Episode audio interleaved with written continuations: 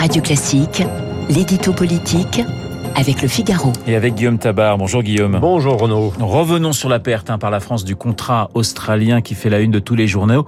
Est-ce un revers euh, politique pour Emmanuel Macron? Écoutez, le revirement australien est évidemment un camouflet, une humiliation même pour la France, mais ce n'est pas un revers personnel pour Emmanuel Macron dans la mesure où cette remise en cause du contrat d'achat de sous-marins n'est pas le fruit d'une erreur commise par le chef de l'État.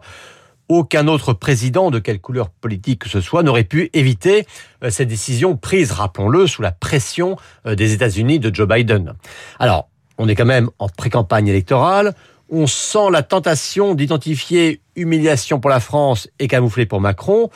Euh, quand Xavier Bertrand un tweet, par exemple, la France n'est plus respectée par ses alliés, notre redressement diplomatique doit être une priorité nationale on comprend, on a un président qui n'est pas capable de faire respecter la France.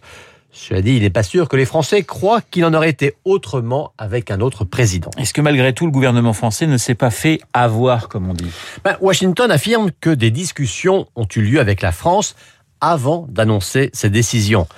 Paris dément et dénonce un coup dans le dos, hein, l'expression est de Jean-Yves Le Drian, le ministre des Affaires étrangères.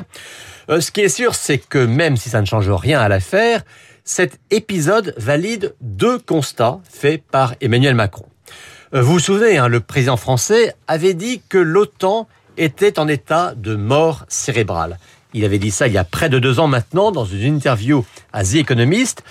À l'époque, ça avait fait scandale, mais avec ces contrats de sous-marins, eh bien, on voit bien euh, que les États-Unis ont choisi de travailler avec leurs partenaires anglo-saxons, l'Angleterre et l'Australie, plutôt qu'avec ses alliés de l'Alliance Atlantique. Et d'ailleurs, ceux qui étaient les plus hostiles au retour de la France dans le commandement intégré de l'OTAN réclament sa sortie.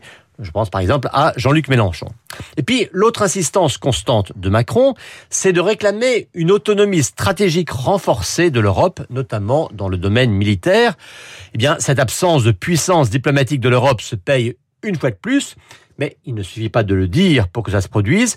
Voilà en tout cas une priorité que le chef de l'État va pouvoir ajouter à l'ordre du jour de la présidence française de l'Union européenne. Guillaume, y a-t-il aussi des, leçons à tirer sur le plan des relations avec les États-Unis? Bah, Je dirais une réaction de lucidité. Euh, que n'avait-on entendu en France hein, après la présidentielle américaine? Le méchant et dangereux Trump remplacé par le gentil Biden avec qui l'Europe allait enfin pouvoir travailler.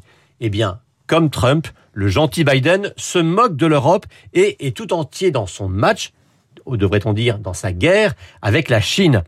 Pékin et Washington se défient dans le Pacifique et ils ne veulent pas de nous sur place. Rappelons juste quand même qu'un troisième référendum a lieu à la fin de l'année sur l'indépendance en Nouvelle-Calédonie. Eh bien, on mesure avec cette affaire combien une présence française dans le Pacifique reste importante. L'édito politique signé Guillaume Tabar.